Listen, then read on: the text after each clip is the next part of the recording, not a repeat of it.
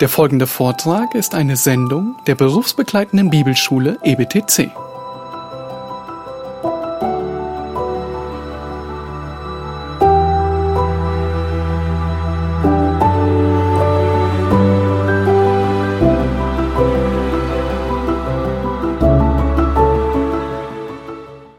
Wir hatten gesehen, ähm, wie Kant diese erkenntnistheoretische Mauer errichtet, äh, Glauben und Offenbarung immer mehr voneinander getrennt werden, alle Traditionen und Autoritäten keinen Schritt mehr weiterhelfen, die Verunsicherung zunimmt, der Relativismus dadurch nochmal einen neuen Schub bekommt, dass Hegel zwar die Geschichte retten will, aber sie äh, mit seinem dialektischen, synthetischen Zugang verflüssigt.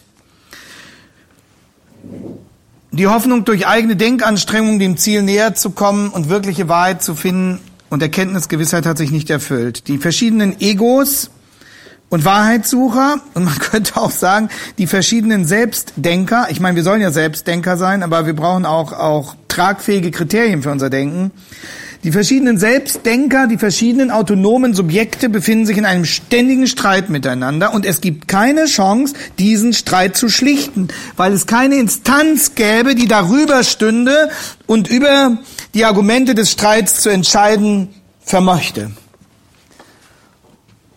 Und der einzige Maßstab, der geblieben wäre, wird abgelehnt, wird per definitionem, wird a priori wird von vornherein als inkompetent diskreditiert.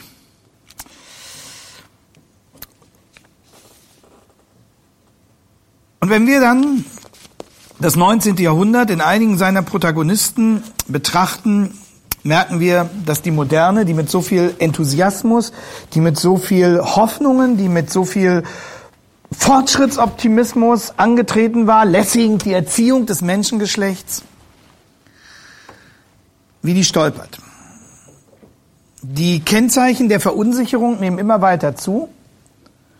Dafür ließen sich viele Figuren des 19. Jahrhunderts anführen. Ich möchte mich auf drei Beispiele beschränken, die also alle, also Nietzsche ähm, stirbt 1900, äh, die anderen beiden ragen dann schon mächtig ins 20. Jahrhundert herein und der, der dritte von denen ist eigentlich eine Figur des 20. Jahrhunderts.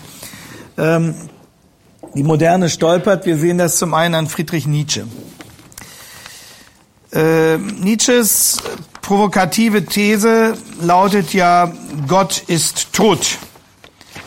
In äh, seinem berühmten Werk Also sprach Zarathustra. Also sprach Zarathustra, entfaltet er diesen Gedanken, Gott ist tot.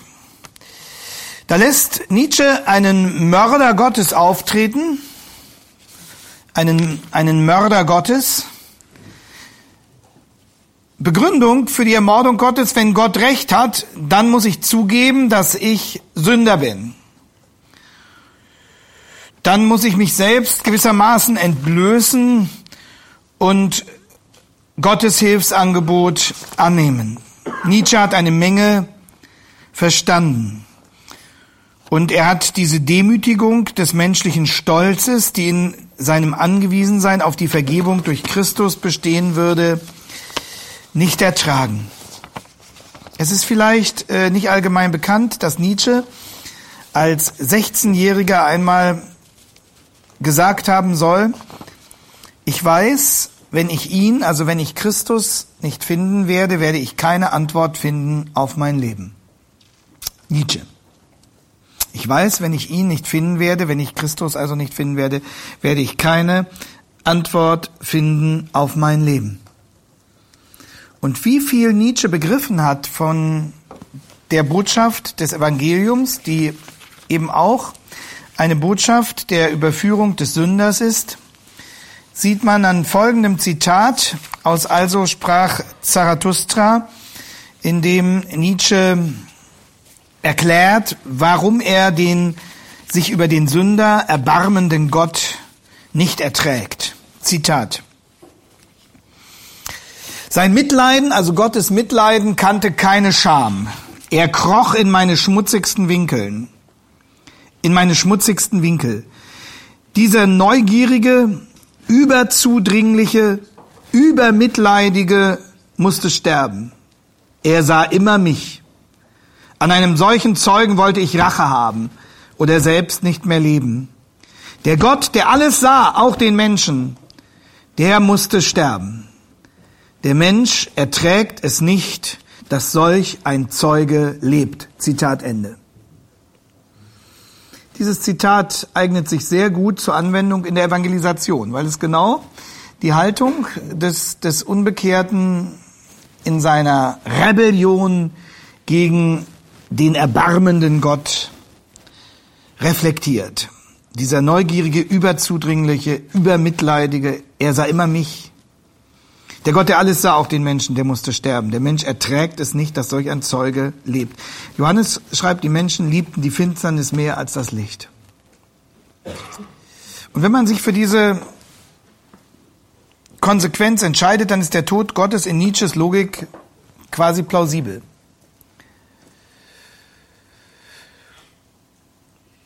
Safranski, der ja jetzt vor kurzem dieses, äh, diese neue Goethe-Biografie veröffentlicht hat und der auch ein sehr beachtliches Buch über Nietzsche und über die Epoche der Romantik geschrieben hat, schreibt,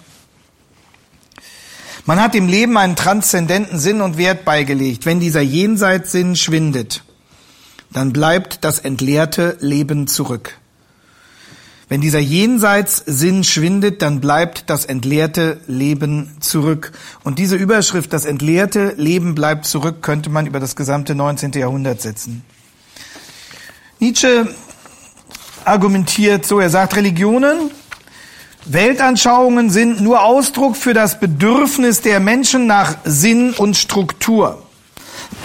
Also hier begegnet uns wieder die Projektionsthese von Feuerbach ähm, der sinngemäß sagte, die Gräber der Menschen sind die Wiegen der Götter. Also dort, wo der Mensch ans Ende seiner Hoffnungen kommt, da kreiert er, da erfindet er sich seinen Gott, weil er anders mit seiner Not nicht fertig wird. Die Gräber der Menschen sind die Wiegen der Götter. Aber geboren aus menschlicher Sehnsucht und dem Wunsch nach Halt. Projektionstheorie. Feuerbach, Nietzsche wiederholt das. Wobei man diese Projektionstheorie genauso gut gegen ihre Vertreter und wenden und in ihr Gegenteil verkehren könnte. Man könnte genauso sagen, die glauben nicht, dass es Gott gibt, weil sie es nicht ertragen, dass es Gott geben könnte und sie sich dann von, von ihm verantworten müssten. Und von daher ist nicht die Sehnsucht derer, die Gott wollen, der Grund dafür, dass man von seiner Existenz ausgeht, sondern die Sehnsucht derer, die Gott fürchten, der Grund dafür, dass man von seiner Nichtexistenz ausgeht. Also die Projektionsdenkfigur äh, können Sie in, in jede Richtung wenden. Nietzsche sagt, selbst philosophische Systeme, sagt der Philosoph Nietzsche, sind am Ende nur Fiktion, nur Erfindung, die uns vor Unruhe und dem Gefühl der Sinnlosigkeit schützen soll. Denken Sie an das Zitat von Safranski. Wenn das Transzendente weg ist, ist alles nur noch leer. Und äh, in diesem Sinne attestiert Nietzsche auch der Wissenschaft jener Zeit und das 19. Jahrhundert ist ja noch sehr wissenschaftsgläubig. Und da ist Nietzsche seiner Zeit voraus, da redet er quasi postmodern. Wissenschaft verdankt sich nicht dem Wahrheitseifer, sondern ist geschuldet dem Willen zur Macht.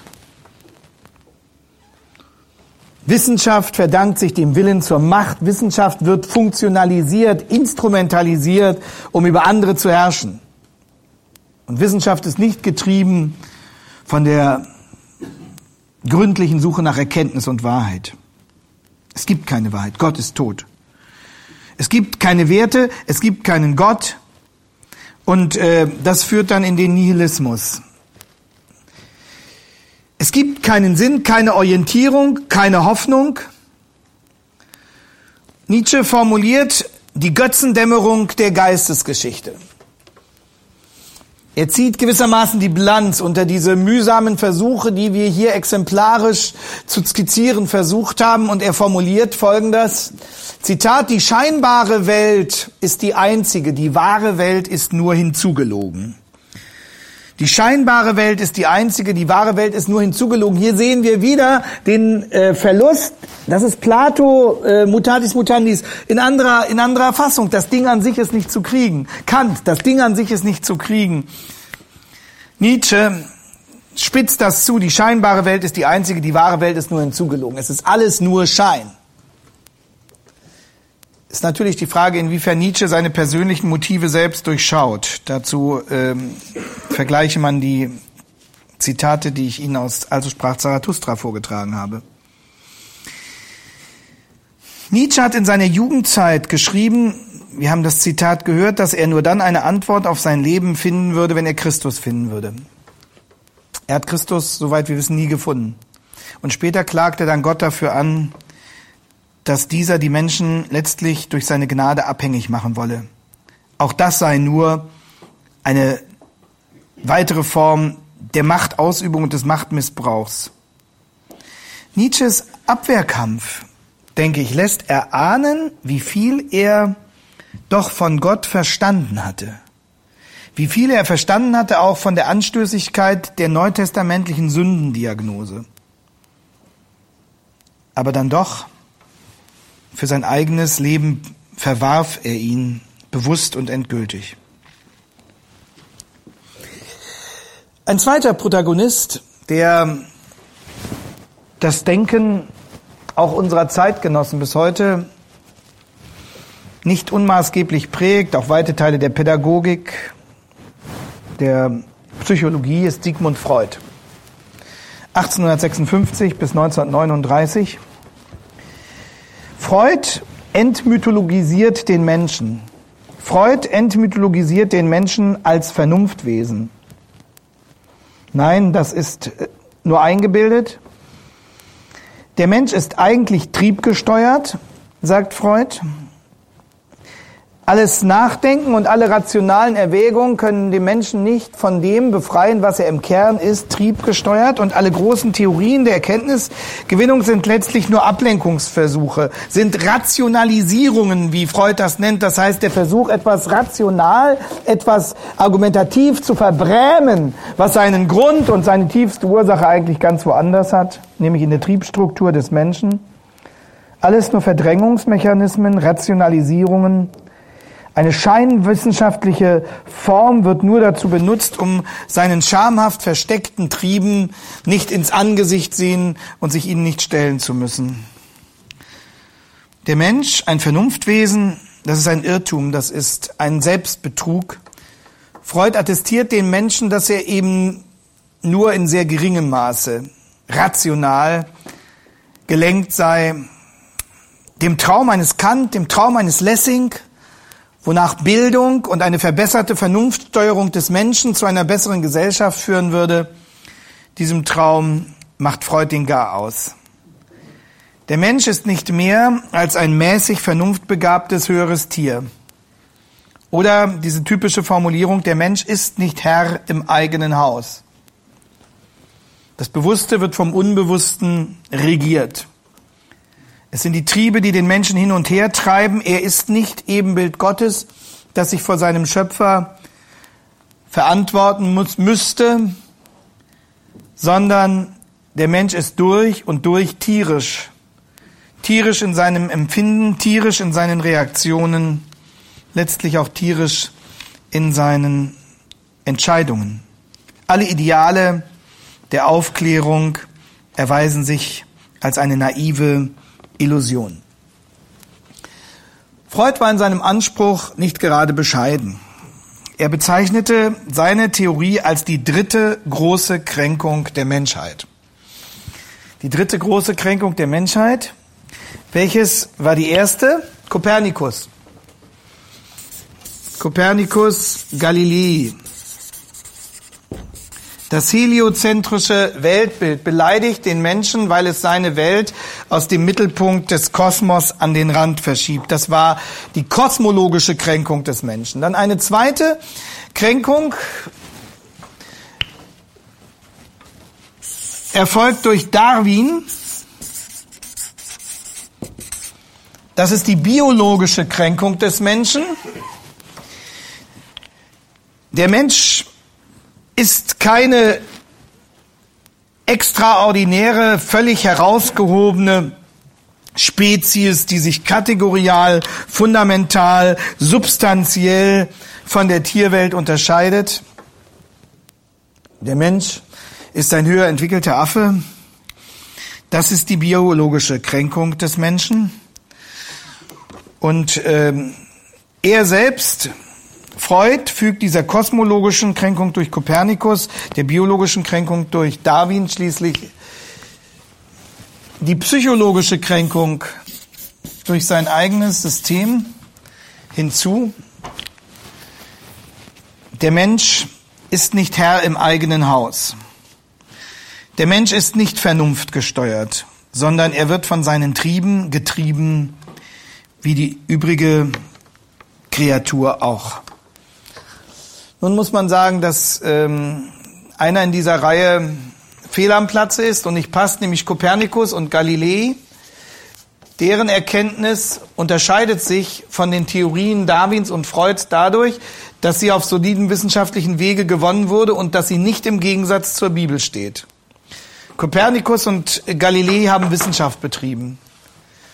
Darwins Kränkung und Freuds Kränkung resultieren aus ihrer Ideologie, aus ihrer gegen die Bibel gerichteten menschengemachten Weltanschauung. Die Moderne stolpert.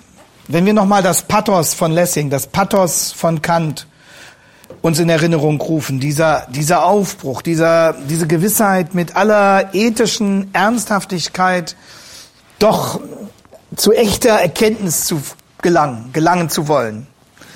Und wenn man sieht, wie lächerlich diese rationalen Bestrebungen des Menschen jetzt von Freud an den Pranger gestellt werden, aber nicht mal an den Pranger des Verfolgten, sondern an den Pranger des Verlachten.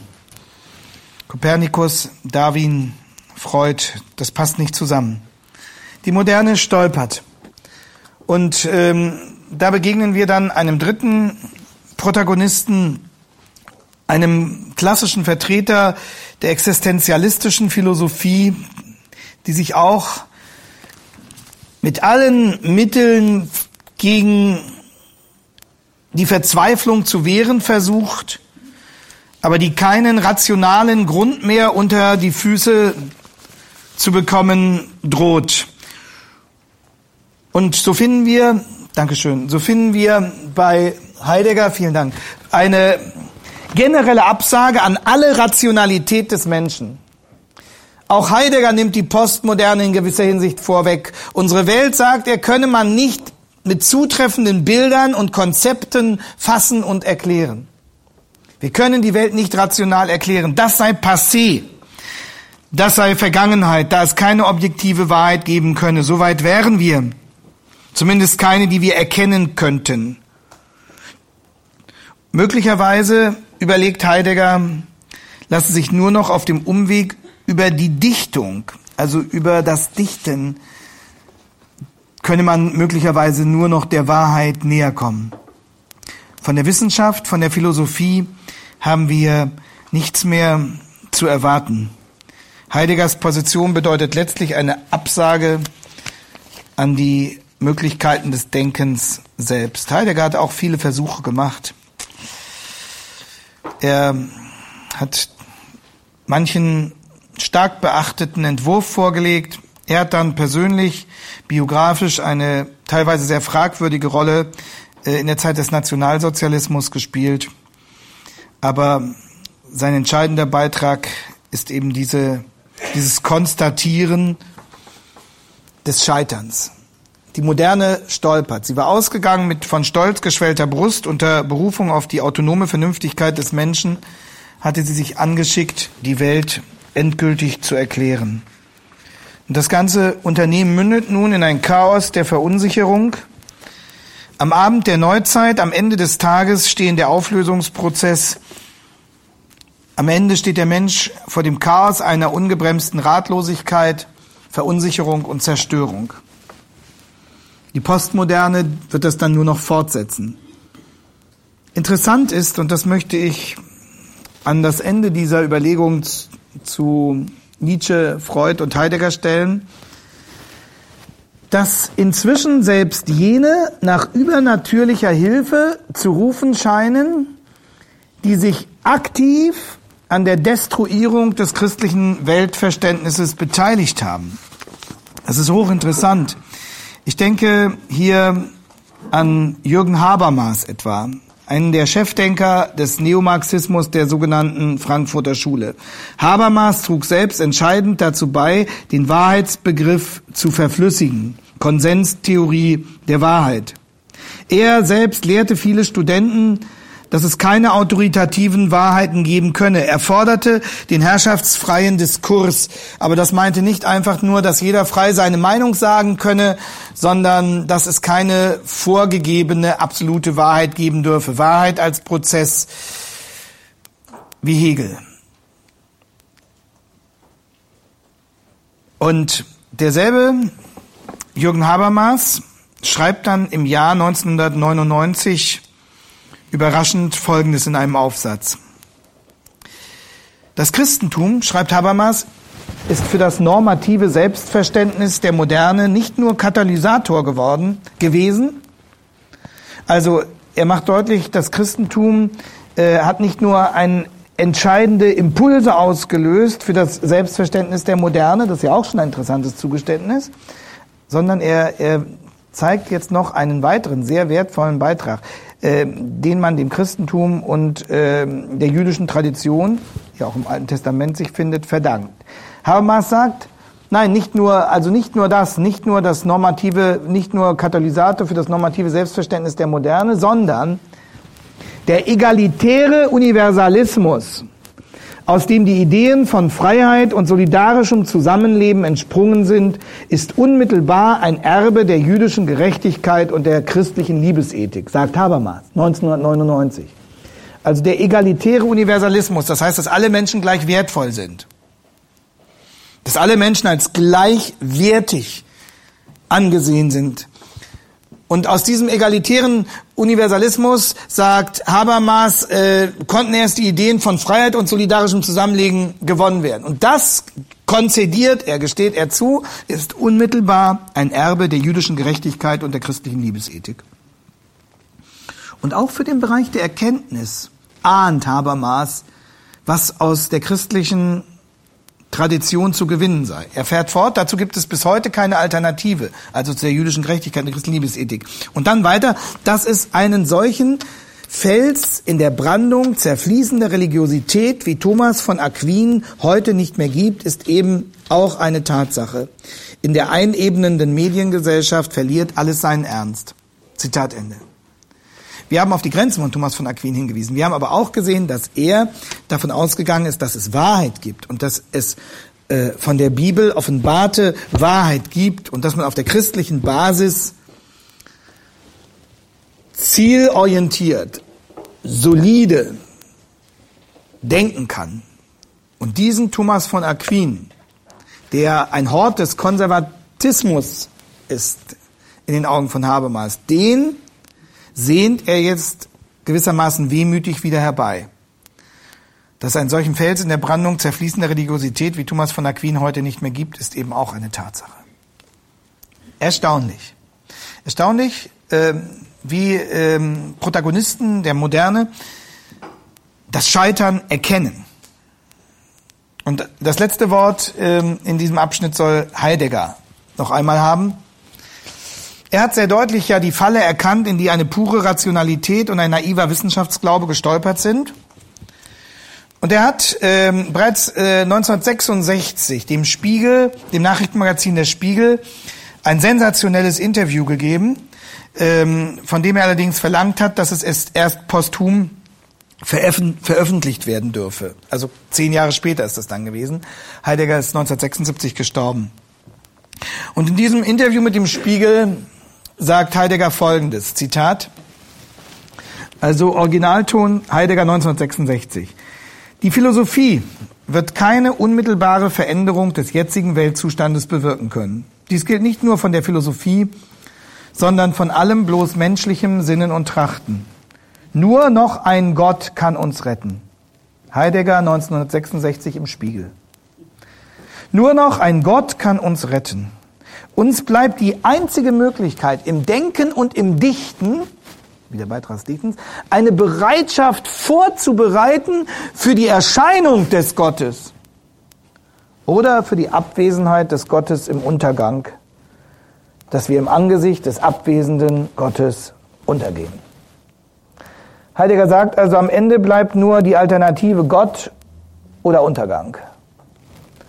Und alles, was wir tun können, ist gewissermaßen die Voraussetzung dafür zu schaffen, uns darauf vorzubereiten, dass dieser Gott erscheint oder eben nicht erscheint und wir dann vorbereitet sind für den Untergang. Eine dramatische Einsicht eines, eines Sprechers des Existenzialismus. Ich denke, es bedarf keiner weiteren Zeugnisse, um deutlich zu machen, dass die Moderne stolpert und es ist dann auch nicht mehr so sensationell, wo hinein die Moderne schließlich mündet in die Postmoderne.